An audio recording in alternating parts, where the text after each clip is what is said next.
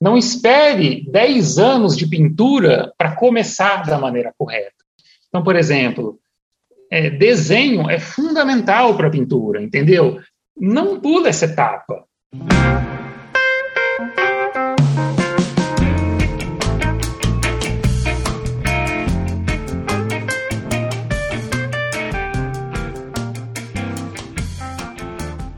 Muitas pessoas se dedicam ao desenho e à pintura com o objetivo de se tornarem artistas em tempo integral. Mas muitas questões surgem durante o caminho. Meu nome é Emerson Ferrandini e eu converso com artistas sobre os desafios, as conquistas, os erros e acertos que fazem parte dessa jornada.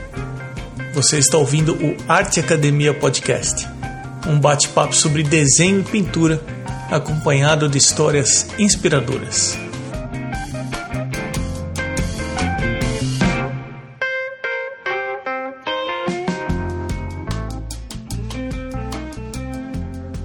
Oi, Jesser, seja bem-vindo ao podcast.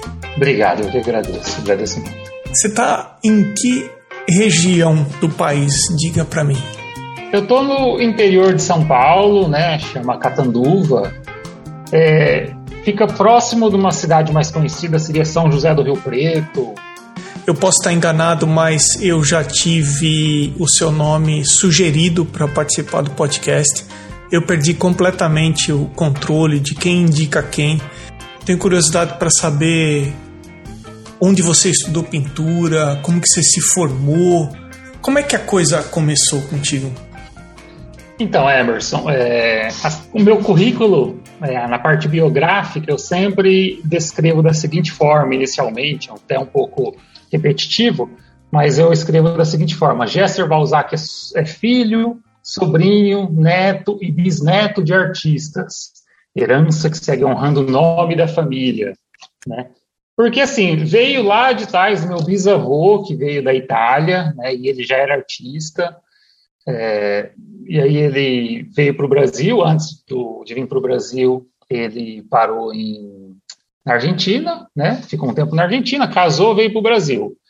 E já veio com com, com escultura, fazendo escultura, fazendo pintura, decoração de igreja, aquela coisa mais antiga de decorar o teto da igreja, aquela coisa.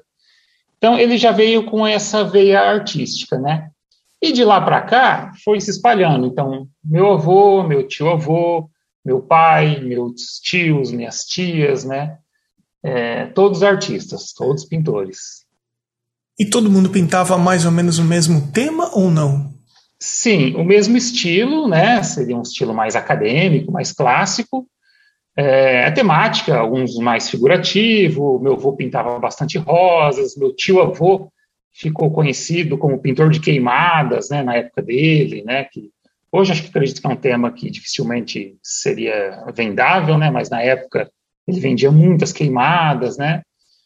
É, eu sou a quarta geração, na verdade, né? Sou a quarta geração, sou o mais novo da, da família, né, que, que pinta. Não tão novo quanto eu já fui, mas ainda sou. É, mas é uma coisa assim de, de, de herança mesmo, de passando de, de pai para filho. Ouvindo você falar, eu imagino que você, criança, se esbarrava em tripés, em pincéis. Esse foi o ambiente que você cresceu? O Emerson, é, todo mundo imagina isso e não é bem assim, né? Eu é, comecei a pintar um pouco tarde, já com 15 anos de idade, né? É, um pouco tarde eu digo porque minha família sempre foi de artistas, né? Mas o meu pai, na época, ele era fotógrafo, ele não era pintor.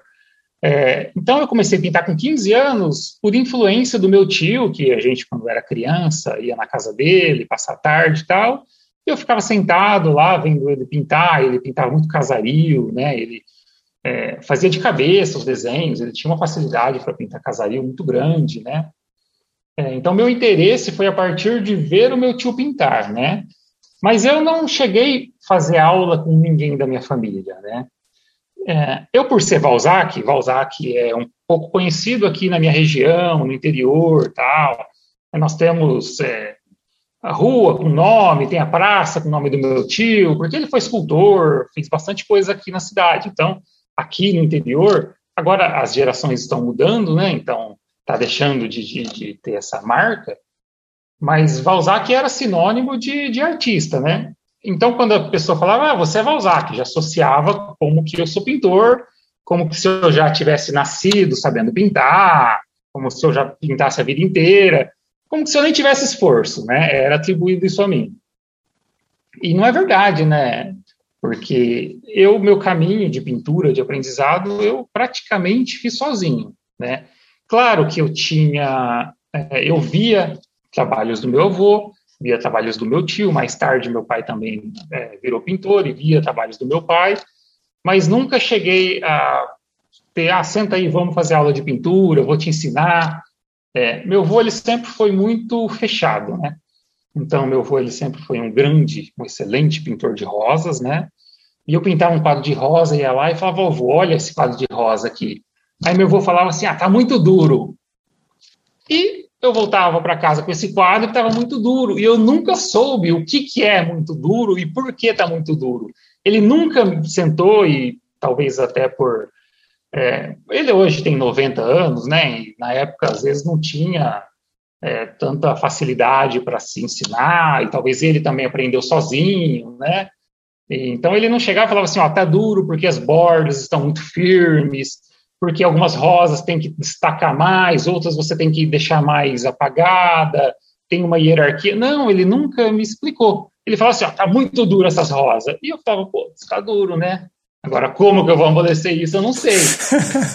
então foi assim, foi na raça e não foi é, tão fácil como parece ter é, essa, essa, herança de família, né, de Balzac e tal, todos pintores. Então você está falando que eu, a maior orientação que você teve, que você recebeu, foi comentários curtos como esse, por exemplo, ó, tua pintura está muito dura. Então, você não tem na tua formação, pelo menos por parte da sua família, pelo que você está me contando, alguém que sentou junto com você e falou: ó, então vamos misturar a tinta assim, vamos limpar o pincel dessa forma. Você perguntava, ou isso você aprendeu fora, ou tudo sozinho? Como é que você se formou? Eu acho que ninguém é autodidata, isso é apenas uma opinião minha, porque autodidata é quem aprende sozinho, e hoje em dia a gente está numa era de informação muito grande. Eu acho que para você ser autodidata, você tem que se trancar num sítio na frente da sua tela, das suas tintas, e não receber informação nenhuma. Porque a informação hoje ela cai no seu colo muito fácil. Então, às vezes alguns artistas é, se orgulham e falam, ah, eu sou autodidata. Não tem como, você é, recebe orientação visual vendo outras obras, vendo livros, é, vendo outros artistas, que hoje é muito fácil você ter vídeos, né, você tem informação. Comigo foi da mesma forma, eu nunca recebi orientação direta, mas eu sempre ia na galeria do meu avô, meu avô tinha uma galeria no shopping aqui na minha cidade, eu ia lá e olhava, e olhava os quadros dele, olhava rosa, olhava a paisagem, olhava o figurativo, tentava entender como era feito, de que forma era feito, e isso, eh, ele sempre foi assim, eh, inicialmente era meu mestre, porque era a pessoa da família que tinha mais idade, meu avô, ele pinta muito bem, né? Então, é, diretamente, ele nunca falou, olha, mistura é, amarelo com azul para fazer verde. Nunca falou.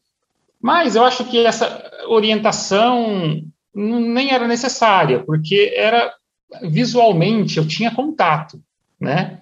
Às vezes as pessoas hoje não têm esse contato que eu tive, né? E até hoje, morando aqui na minha cidade, aqui tem muitos artistas, né? Não sei se é porque um artista foi é, gerando outros artistas, mas aqui nós temos na região, aqui grandes artistas, a gente tem essa amizade. Para quem estiver ouvindo o podcast e gosta de olhar imagens acadêmicas, clássicas, a óleo, o Instagram do Gesser é um pouquinho complicado de soletrar, o Arte Academia já está seguindo, mas vamos tentar. É Gesser Valzac, J-E-S-S-E-R-V-A-L-Z-A-C-C-H-I. Você vai conferir umas imagens de cair o queixo, se esse tipo de arte te emociona. Muita, muita técnica.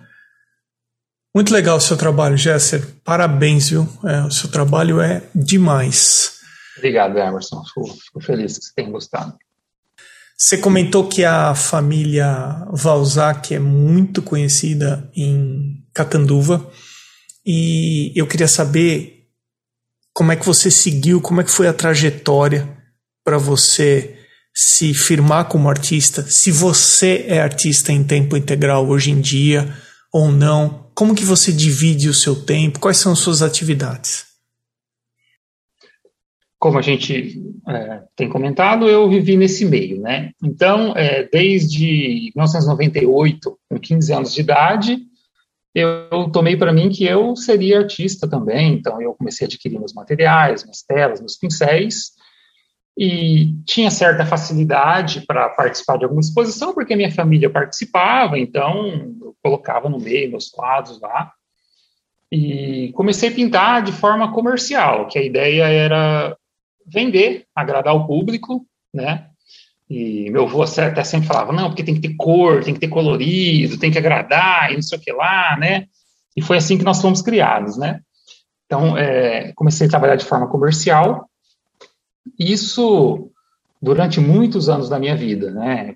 Paisagem, marinha, natureza morta, flores, né? Com o passar do tempo, eu fui pegando um gosto muito grande por figurativo, né? Minha família nunca foi de fazer muito figurativo. Comecei a pegar gosto por figurativo, aí veio a facilidade de conteúdos da internet, né? É, eu tive um, uma grande virada no meu trabalho quando eu conheci, através de DVD, as pinturas do Morgan, Morgan Wasteland, não sei se é assim que se pronuncia. É, então, só que era inglês, eu não, não, falava inglês, mas aí eu consegui alguém que fizesse uma tradução desse vídeo, uma legenda desse vídeo, esse vídeo tem 10 horas, né? E aí eu mudei minha, minha forma de pintar e comecei a pintar mais figurativo, né? É, muito, muito próximo, tentando chegar muito próximo do que o Morgan fazia. Pintura mais direta, né? E com isso, eu comecei a participar de competições, porque o trabalho se tornou um pouco mais sério, né? Deixou aquele colorido, aquela coisa para encantar as casas, né? e, deixo, e começou a ser um trabalho mais sério. E comecei a participar de, de competições. Né? A primeira competição que eu participei foi em 2003. E aí eu ganhei medalha de ouro. E de lá para cá eu comecei a participar de muitas e muitas competições, né? É, tive bastante sucesso nisso, dentro do que eu me comprometi a fazer, porque eu buscava trabalhar, na verdade, de em duas linhas. Eu sabia que eu precisava ter um trabalho mais comercial para agradar o público que queria decorar e um trabalho mais artístico, mais sério, para agradar o, o crítico, é, o, o, o, jurado do salão de artes, e eu comecei a trabalhar em duas vertentes, né? Então, fazia um trabalho é, que eu ia lá, montava a cena, contratava o um modelo, fazia foto, iluminação, a roupa, os objetos, pintava aquilo e participava de salão, enquanto a partida pintava aquele quadro um pouco mais leve para venda. É, isso foi durante muito tempo da minha vida, né? É, até eu ter um certo desentendimento com Morgan, com o próprio. É, não foi um desentendimento, mas eu gostava muito dele, sabe? É, cada um é, tem pessoas para ser fã, você é fã de várias pessoas, e para mim era o Morgan, né? Então eu queria saber como que era a iluminação que ele usava, por que, que ele pintava de luva, o pincel, o número do pincel, todas as tintas, como ele se vestia tal. E tinha essa grande admiração. Mas meu, meus trabalhos, eles ficavam muito parecidos com o do Morgan, né? Até um dia que o Morgan pegou e meio que me chamou atenção, sabe? Falou, ah, seus trabalhos são muito parecidos com o meu, né? É, ele foi um pouquinho mais áspero, assim, tal, mas ele estava no direito dele, né? No direito dele como, como criador daquele, daquele estilo, daquela técnica. E a partir daquele momento eu falei, não, eu, eu vou mudar o meu estilo de pintar. Aí eu passei um tempo estudando muito, né? Eu queria fazer algo meu, algo que fosse condizente com o meu trabalho e que não que meu trabalho fosse reconhecido como um trabalho que lembrasse do artista tal. Aí eu passei uns dois anos fazendo estudos e trabalhando e, e desenvolvi uma, uma, uma temática ou uma, um estilo que eu achava que era o realismo contemporâneo, porque eu encanei que eu queria ser um pintor realista contemporâneo, né? Eu falei, pô, eu, eu preciso pintar o meu tempo, né? Sem perder a essência acadêmica, que é o que eu amo, mas eu preciso pintar o meu tempo. Por quê? Porque o artista de 1500 pintou o tempo dele, o de 1800 pintou o tempo dele, e eu estou em 2000 e eu quero pintar o meu tempo, né? Não tem mais a necessidade de contar história, como tinha antigamente, mas eu quero pintar o meu tempo, é isso que eu quero fazer. E passei é, alguns anos tentando desenvolver um trabalho é, com foco comercial, mas dentro de um realismo contemporâneo, e pintei uma média de umas 30, 30 obras, mais ou menos. E quando eu ia começar a divulgar, eu parei na frente das obras e falei: não, esse não é o meu melhor, né? Aí comecei a pensar novamente e falei, o que é o meu melhor? Né? O meu melhor eram os trabalhos que eu fazia para competições. Porque eu adoro pintar para competição. Porque quando você pinta para um cliente, é, nós acabamos nos sabotando um pouco. Tipo assim, nossa, é, essa mão aqui não está legal. Mas ah, o cara não entende, né? Ele, né? Para ele vai estar tá bom. E aí você deixa passar. Quando você pinta para uma competição, não tem essa ou essa mão vai ficar boa, ou você vai fazer ficar boa, não tem meio termo. E o grau de exigência é muito maior, né? Então eu passei a, a, a querer pintar o meu melhor, e o meu melhor era quadros de salões, né? Foi onde eu peguei essas obras que eram comerciais, né? E encostei, embalei tudo e comecei do zero e comecei a tentar entender o que é realismo contemporâneo até hoje eu acho muito difícil entender, né? Porque nós sabemos o que é realismo e nós sabemos o que é contemporâneo. Tudo hoje é contemporâneo porque é o tempo que nós vivemos, né? Mas o que difere uma obra pintada hoje de uma obra propriamente realismo contemporâneo? Então, assim, eu fiquei, é, sei lá, anos para conseguir entender e cheguei em algum consenso, né? Não sei se foi o consenso correto, porque eu não tinha muitas informações, mas cheguei no consenso do que eu faço hoje, né? Então, é, ao longo da minha jornada eu, artística, eu sempre busquei retratar pessoas, né, em seu cotidiano. É, sempre gostei de poetizar, de colocar lembranças, recordações. É, mas hoje eu penso que o artista tem muito mais a dizer, né, seja nas questões contemporâneas, né. Então, é, o que eu quero hoje é fazer uma contribuição para a arte como grandes mestres do passado fizeram, né? E provocar uma emoção, criar um pensamento, levar uma reflexão, é, permitir que alguém veja aquilo diferente uma das outras pessoas. Então, o que eu pinto hoje, na maioria das vezes, eu tento fazer a minha versão da obra, mas é, às vezes você, com uma cultura diferente, com um pensamento diferente, você vai olhar essa obra e você vai ter uma percepção diferente da obra. Então foi assim que eu achei que deveria ser, né? E é muito interessante, né? Eu não gosto de explicar as minhas obras, né? Porque a partir do momento que eu explico as minhas obras, eu limito a, o pensamento da, da pessoa, né?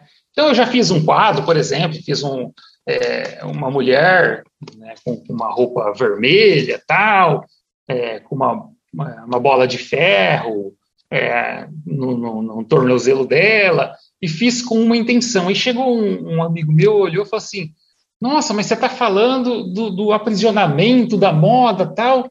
E eu falei: Nossa, não tem nada a ver isso. Né? Mas eu falei, nossa, que legal, né? Ele viu dessa forma, né? É, então, fiz muito quadro da, da pessoa com máscara, né? É, nossa, máscara tem assim, você pode ter, ter vários significados para isso. Então, o que eu busco hoje com a minha arte é deixar aberto para que cada um tenha a sua interpretação. Você ficou dividido entre pintar para uma certa expectativa do cliente e você sabe o que vende, e, por outro lado, participar das competições. Nas entrelinhas, eu entendo que participar das competições para você é fazer algo autoral, aquilo que você quer efetivamente fazer, genuinamente produzir. Isso. É mais ou menos por aí a coisa. Com certeza, porque assim, é, Emerson, por exemplo, eu vou dar um exemplo de um, de um quadro que eu pintei é, no ano passado, é, que eu fiz uma alusão àquela parte da Bíblia, pérolas aos porcos, né? Então, eu montei uma, uma paisagem bonita, tal, coloquei uma moça tocando violino, né, uma moça com vestido vermelho, e é, uma, vários porcos, né, em volta dela. É, alguns amigos falaram, poxa, ninguém vai comprar porco, né? Quem vai comprar porco? Eu falei, mas é, é, o conceito, é o que eu quero passar com a ideia do, do quadro. E uh, recentemente eu falei com uma galerista aqui do, de Curitiba e ela falou: Nossa, eu adorei aquele quadro seu, né, Pérolas aos Porcos lá, mas por que você no lugar dos porcos não colocou carneirinho? Então, Emerson, é, existe um público que quer ver o bonito, né? Um público para decorar. E quando você pinta, por, por exemplo, para salão, você não está preocupado em agradar esse público para decorar. Então você solta toda. É, é, o que tem dentro. Isso. Né? Você deixa a sua cri criatividade rolar. Você, é, você não é taxado. Você não é. Você pode fazer o que você quer, né? Com certeza, se eu tivesse colocado carneirinho nessa obra, ela ficaria mais vendável comercialmente. Mas ela não falaria o assunto que eu gostaria né? E para salão, você não tem que se preocupar com isso. Você pode informar o que você quiser, da forma que você quiser, e deixar que o, os jurados façam suas interpretações, suas análises das obras tal. Então, é apaixonante pintar para salão. É apaixonante pintar para salão. Só que é, o que você pinta para salão, às vezes, não vai ter um mercado fácil. Né? Vai ter para um colecionador, para um crítico de arte, para aquele que vê arte de uma forma diferente. Mas você não pode pegar aquele quadro e achar que depois você vai vender ele facilmente, porque é um quadro um pouco mais complicado, né? Apesar de que, né, a gente vê bastante coisa nos Estados Unidos, né? A gente tem muito foco para lá, nós artistas em geral, e a gente vê que tem de tudo, né? E eu, às vezes, fico abismado e falo, nossa, mas vende isso? Né? Deve vender, senão não, não seria produzido. Mas é um caminho um pouco mais complicado. E o salão não te limita, né? O salão ele te deixa livre para você trabalhar da forma que você quiser. Então, o destino final da tua pintura você coloca como sendo para o salão, mas você pinta essencialmente para você. Eu não pinto mais para salão, né? Eu é, o realismo contemporâneo, a partir que eu comecei a pintar o realismo contemporâneo, que hoje eu não chamo mais de realismo contemporâneo e não gosto mais de taxar, é, porque se, se, houver falhas, eu não estou taxando o nome. Então, eu pinto aquilo que eu tenho vontade. Não pinto mais para salão. Mas eu tenho um objetivo. Né? Eu tenho um objetivo que é galerias, mas eu também sei que galerias também é algo comercial, então tem um nicho, né, que as pessoas têm mais facilidade para comprar. Mas, o Emerson, é, eu penso assim, paisagem é um tema, eu acho que talvez o tema mais vendido, não sei. Só que quantos artistas você conhece que pintam paisagens, né? Pintam muito bem. Flores, quantos você conhece que pintam muito bem? E eu queria ser eu, eu queria fazer algo diferente, eu não queria fazer o que todo mundo faz, entendeu? Porque é, eu teria que me matar para tentar fazer melhor, não fazer melhor, talvez essa palavra não é legal, mas enfim, eu ia ter que competir com grandes artistas, né, que já têm carreira. Eu não, eu queria desenvolver o meu trabalho, eu queria que quando alguém batesse o olho naquele quadro e falasse, nossa, que quadro diferente, esse quadro é do Gesser. Né, eu queria formar algo que fosse meu, visualmente meu. Mas quando você fala que você não pinta mais para salão, você não submete mais suas telas para salão ou você continua submetendo para salões? Eu continuo, né, com exceção do, do, do tempo agora atual para salão, né, da pandemia. Então, eu continuo submetendo. Mas, assim, antes, é, eu ia, por exemplo, o Salão de Piracicaba, que eu participei várias vezes, né? Eu ia participar do Salão de Piracicaba, eu pegava o regulamento, estudava o regulamento, estudava o salão, observava o que foi é, premiado nos outros anos, fazia um estudo e pintava para o salão, né? Pintava para o salão. Eu não ia lá, pegava um quadro que estava ali no canto, falava, não, isso aqui eu vou mandar para o salão porque eu acho que é bom. Não. Eu estudava o salão e pintava para o salão. Hoje eu não faço isso, porque eu acredito que todos os quadros que eu faço hoje é, seria para salão em questão de qualidade, de técnica, de, de, esforço, entendeu? Então, hoje, se eu vou participar de uma competição, eu posso olhar os quadros e falar, ah, eu acho que esse aqui é legal. Eu não preciso mais produzir pro salão. Você sabe que tem artista que submete trabalho para salão e ele, além de estudar o edital, além de estudar o que foi premiado na versão anterior, no ano anterior, ele também estuda os jurados do salão. Então, eu já ouvi casos de artistas que pegam o nome dos jurados e pesquisam o trabalho desses jurados para ver que tipo de trabalho esse jurado produz ou que ele gosta e submete um trabalho tentando relacionar aos jurados. É, é interessante isso, mas o que acontece, Emerson? Quando a gente manda o quadro para o salão, pelo menos aqui no Brasil, nós não sabemos quem é o jurado. Nós só vamos saber quem que é o jurado depois que aconteceu a premiação. Certo. Né? Então, não tem como a gente estudar o jurado.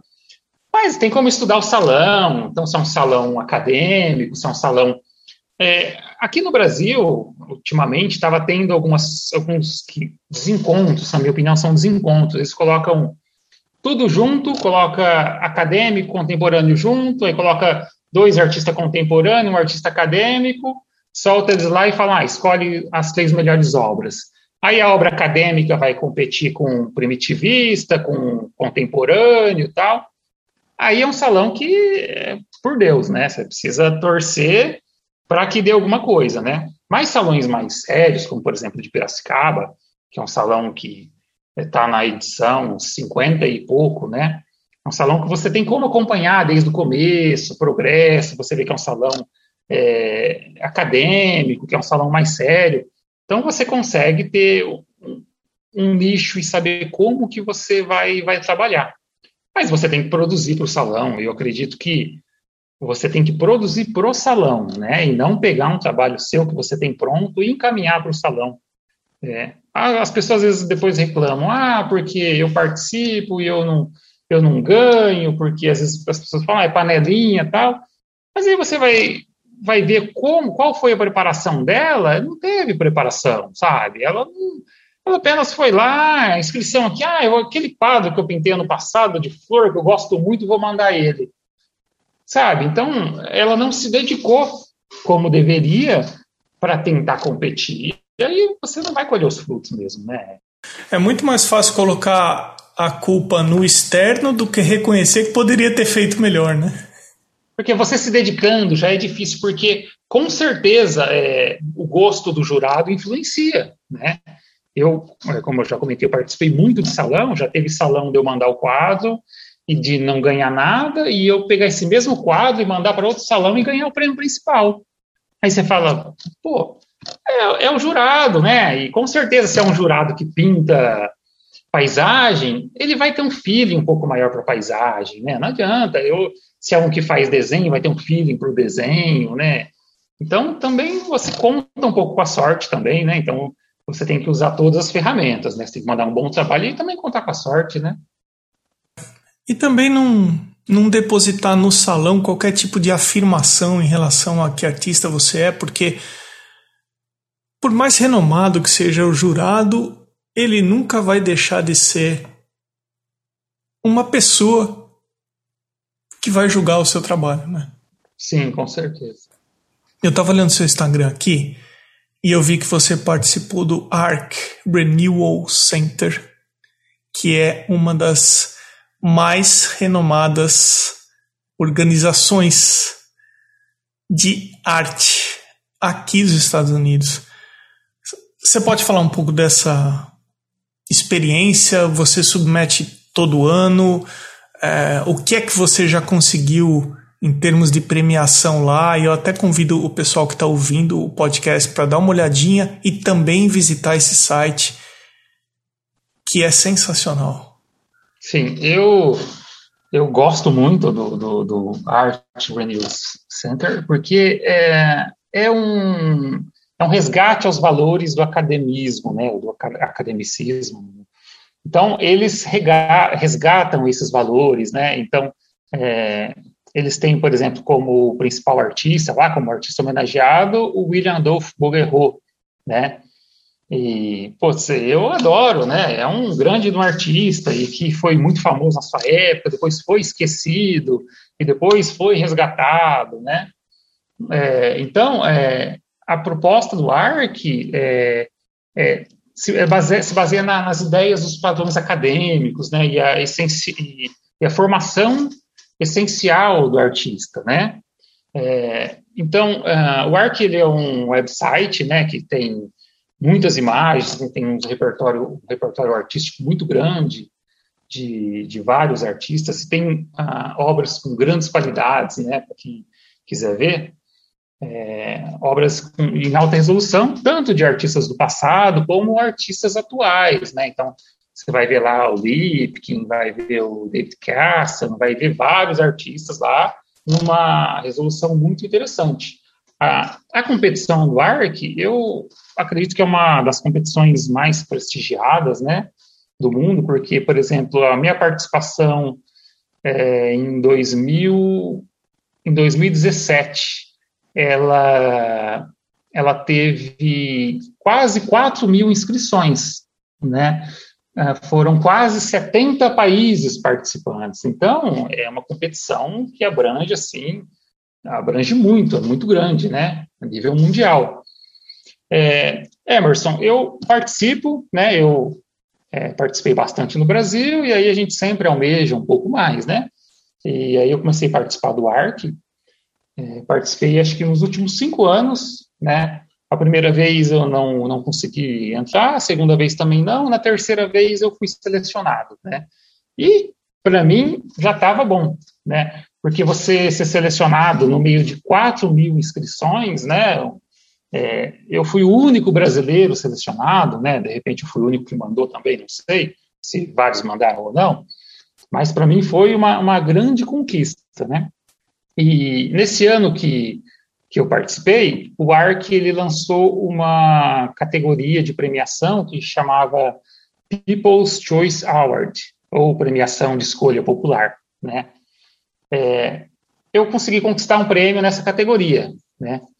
Eu acredito que é um prêmio ainda de, de, de escalão ou de importância menor, porque é um prêmio de voto popular, né? Não é não é um prêmio de jurado, é um prêmio de voto popular. Mas para mim foi assim uma das maiores conquistas, né? Diante do, do, do tamanho que é o ARC, né? É, esse ano que eu participei em 2017, o ARC ele oferecia 100 mil dólares em prêmios.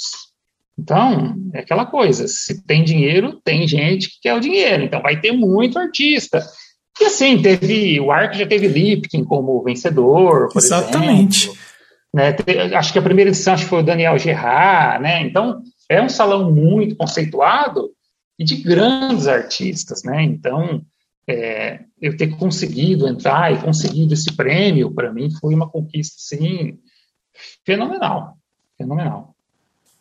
Precisa ser falado aqui e reconhecido que o prêmio de voto popular é um prêmio de pessoas que consomem esse tipo de imagem.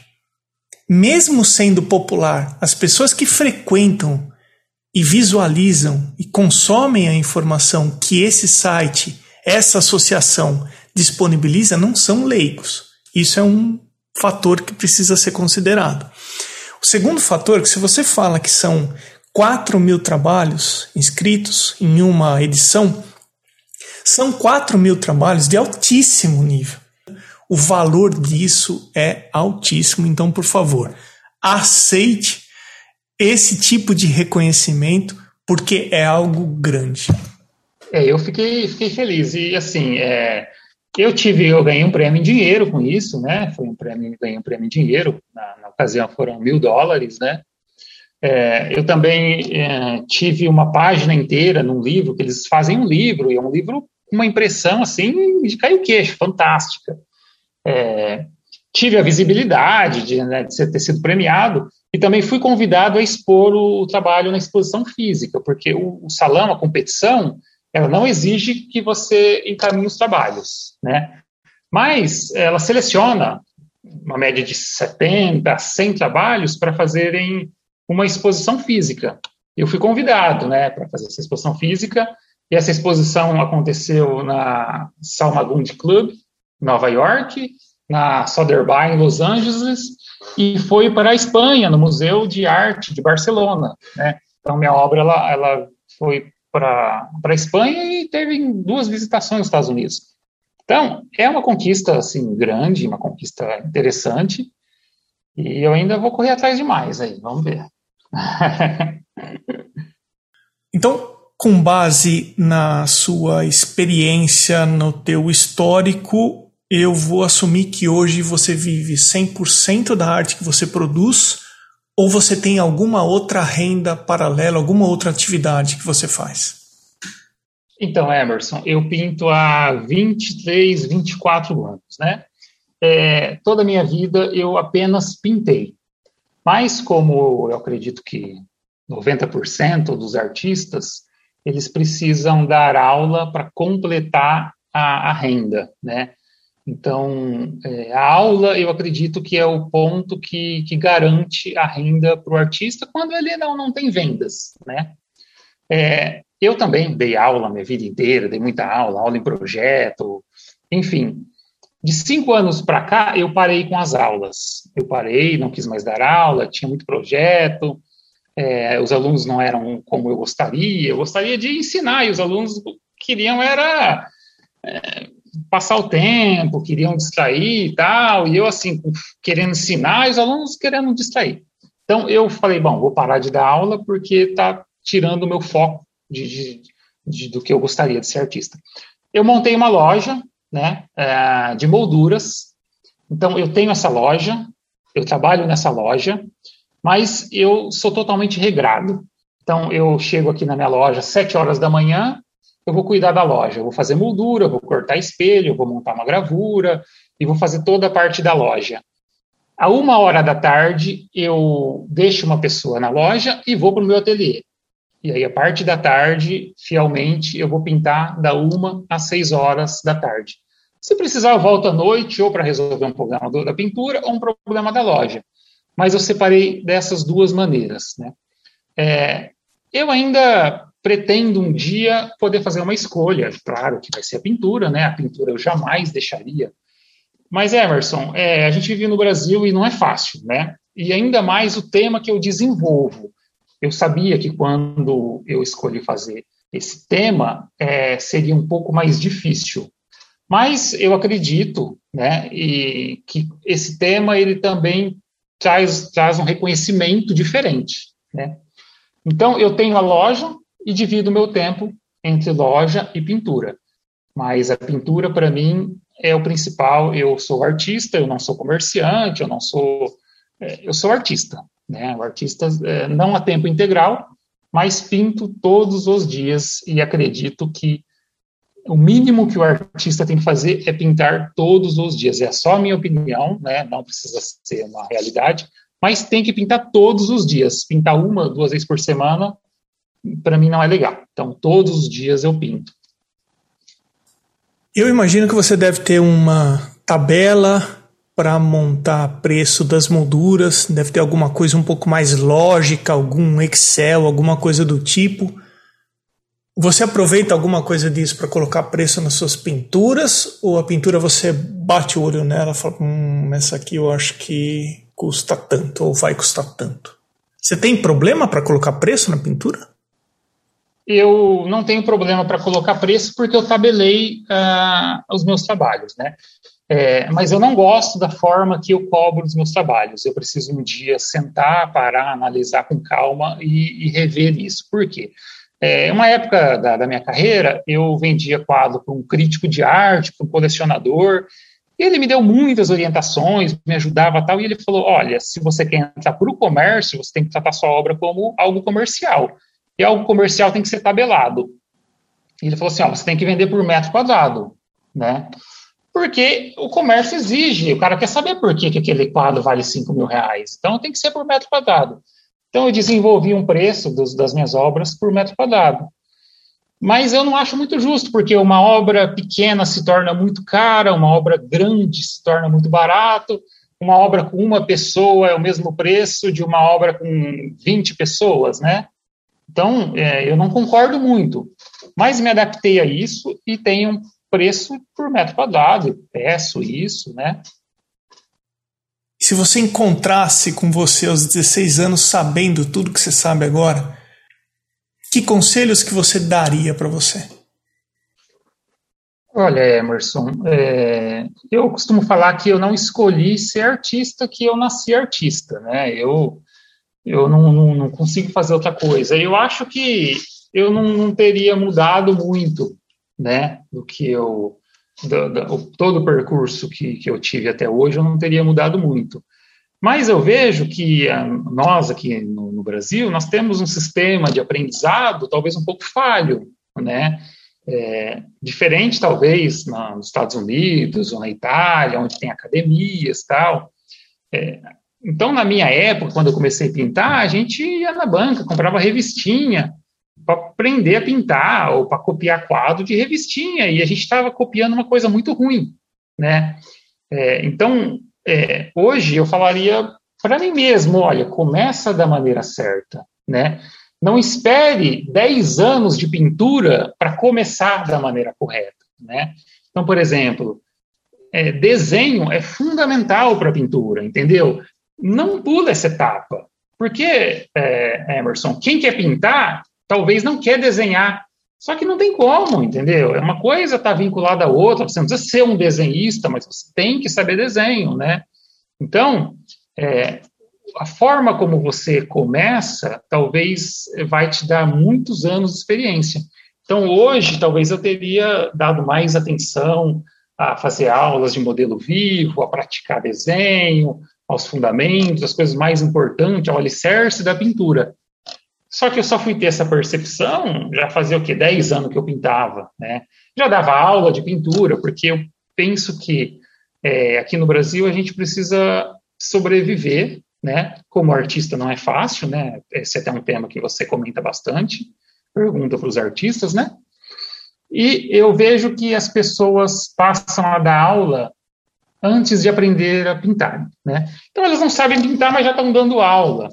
É, a gente sabe muito bem que quem dá aula sabe um pouco mais do que quem vai fazer. Então, é, quem vai fazer aula não sabe nada de cor, não sabe pegar no pincel, e quem vai dar aula, né, sabe.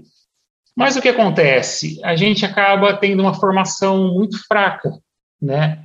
É, porque a pessoa, às vezes, vai dar aula e ela fala, ah, vamos xerocar, né? É, porque ela não sabe desenhar. Então, como que ela vai dar aula, sendo que ela não sabe fazer, não sabe desenvolver, e é onde acaba tendo aquela formação muito má formada, eu penso. É apenas uma opinião também, de repente eu esteja errado. E me parece que nos outros países, talvez nos Estados Unidos, eles conseguem ter um valor maior né, na, nessa parte inicial da, da, do desenho, da pintura, então, eu acho que eu teria começado de uma maneira diferente. Eu teria prestado mais atenção no que é mais importante. Só que eu não sabia, né? Eu achava que podia catar pincel e céu azul com branco, e ah, azul com branco, né? Então eu teria começado de uma maneira diferente. William Newcomb, que foi a única entrevista até esse momento que eu fiz em inglês, mas está vindo uma por aí, ele falou exatamente a mesma coisa. Eu teria aprendido o que é importante o quanto antes, para depois me tornar independente para desenvolver o que eu quero fazer. Então ele falou exatamente a mesma coisa que você. É, perfeito. Eu sempre procuro, ao mesmo tempo, pensar em perguntas diferentes para o podcast não ficar repetitivo. Mas eu sempre tenho uma preocupação de perguntar coisas que eu acho que as pessoas que ouvem o podcast têm interesse em ouvir. Você vai escolher só uma das duas opções. Já que a gente falou em voltar no tempo e os conselhos que você daria, a primeira opção é você voltar cinco anos na sua vida levando com você o que você aprendeu nesses últimos cinco anos. Então você volta aí cinco anos sabendo o que você sabe hoje. Ou você adianta cinco anos na sua vida, mas você passa a receber uma aposentadoria vitalícia de 10 mil reais mensais, só que você abrevia e você envelhece de um dia, de um momento para o outro, cinco anos na sua vida. E aí, você vai para que lado? Essa é uma pergunta muito difícil e eu não escutei no podcast ainda ninguém responder ela, então é difícil. É, porque eu tô gravando com antecedência, né? Mas Sim. já tem umas respostas vindo por aí. Ah, o Emerson, é difícil essa pergunta. É, se eu tivesse 90 anos, talvez a minha resposta seria diferente. Mas como eu tenho 38 anos, né? É, sem dúvida, eu ficaria com a opção 2, tá? Por quê? Eu penso da seguinte forma: é, o aprendizado de um artista é uma constante evolução, né? Mas eu acredito que é um processo lento e demorado e que ocupa praticamente a vida toda. Né? O artista não para de aprender nunca, na minha opinião. Então, cinco anos de aprendizado é pouco.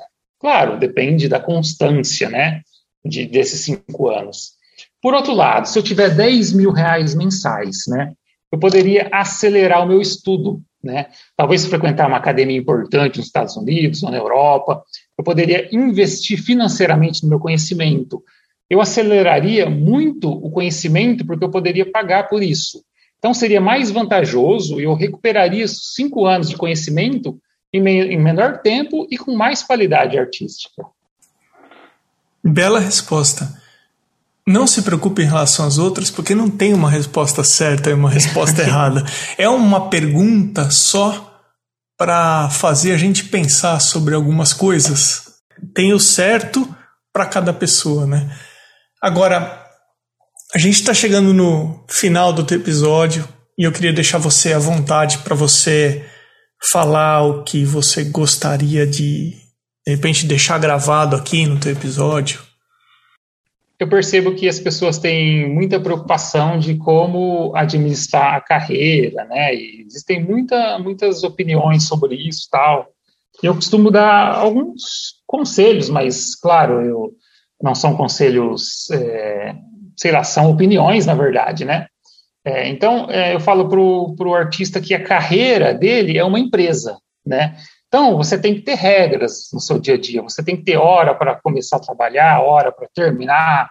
É, você não, não, é um boêmio, né? Nós não somos o Caravaggio, né? Que conseguiu fazer aquele belo daquele trabalho e sendo o que ele era, né? O problemático do que ele era. Então, é, nós artistas, nós temos que traçar o nosso objetivo e planejar onde a gente quer chegar, né? E um conselho muito é, legal, e tomara que não seja repetitivo, que todo mundo já está cansado de saber, é o que o Mário Sérgio Cortella costuma falar, né? Que vaca não dá leite. Não sei se você conhece. Não, eu nunca ouvi esse ditado. É, que vaca não dá leite, né? Então ele ele comenta que vaca não dá leite. Você tem que tirar o leite. Você precisa acordar às quatro horas da manhã, ir ao pasto, entrar no curral cheio de fezes, amarrar o rabo da vaca, amarrar as pernas, sentar no banquinho, fazer o movimento certo. Então, esse é o segredo, né? Que vaca não dá leite, você tem que tirar o leite da vaca. E a arte é a mesma coisa, você tem que trabalhar muito, entendeu? Sensacional isso. Você sabe que está ali, só que tem um esforço, tem um método, tem uma estratégia para você conseguir o que você quer. Sensacional essa analogia, muito legal. Eu quero aproveitar que a gente está batendo um papo, Jesser, eu quero deixar gravado aqui o, uma coisa em relação à sua personalidade. Você é uma pessoa super simples, um cara extremamente educado. Eu falo isso pela maneira que você respondeu os e-mails que eu, quando eu te convidei, é, a maneira que você se posiciona como artista. Então eu quero deixar aqui um reconhecimento não só pelo altíssimo nível do teu trabalho, mas em relação ao seu caráter, a sua pessoa também. Você é um cara de fino trato e eu quero agradecer muito você de você ter aceitado participar do podcast. Emerson, eu que agradeço, agradeço muito pelas suas palavras, é bondade sua, na verdade, né? É, aqui no interior de, de Catanduva, e gente, talvez fale interior mesmo, né? É, eu conheço grandes mestres e eles são pessoas simples, né? E parece que quando a pessoa ela começa a se autodenominar que ela é boa, você vai ver o trabalho dela é muito ruim, né? Então, aqui eu tô eu sou eu tenho sorte porque eu, estou do lado de grandes mestres da pintura e você conversa com eles, são pessoas muito boas. Mas enfim, agradeço muito, né, as suas palavras e fico muito feliz e pô, é um prazer enorme estar participando. Jesser, meu caro, foi um enorme prazer conhecer você também. Obrigado, viu, de ter atendido o podcast. Eu que agradeço, Emerson, de verdade, de coração, fico feliz. Acompanhe o Arte Academia no Instagram, no arroba arteacademia underline. E conheça também a campanha de apoio desse podcast no site Apoia-se, apoia.se. Os apoiadores são importantíssimos para que esse projeto continue acontecendo. Eles foram até o arteacademia.com.br, clicaram em podcast, depois em apoie o podcast. Os apoios são a partir de 10 reais mensais e considere você também ser um apoiador aqui do Arte Academia Podcast. A seguir, o Instagram dos atuais apoiadores, considerando o arroba na frente Duarte underline Vaz underline Arte Gravura Vinícius Mendes Arte Beatriz underline Lima underline maridelmonte.arte Irmigard underline Desenha Pellegrini Ivana T Costa Arte Mônica Mendes Artista Sérgio underline Fuentes underline Ilustra Mário Sérgio Freitas Amanda underline Novas underline Arts, Patrícia underline PV, Janaína Ângelo Arte, Vancas Berg. Você pode também ser um apoiador anônimo e eu agradeço aos que optaram por apoiar dessa forma. Tem episódio novo do Arte Academia Podcast sempre às terças-feiras, às 21 horas e 21 minutos. E no próximo episódio eu digo o seguinte: o maior desafio de quem está começando não tem a ver com nada externo, não tem a ver com o material, não tem a ver com a técnica, não tem a ver com o que as pessoas vão falar para você que a sua arte é ou não é, ou se é arte ou não é, ou que você deveria ou não fazer isso. O maior desafio está dentro de você. Eu sou Emerson Ferrandini Obrigado pela companhia e até o próximo episódio do Arte Academia Podcast.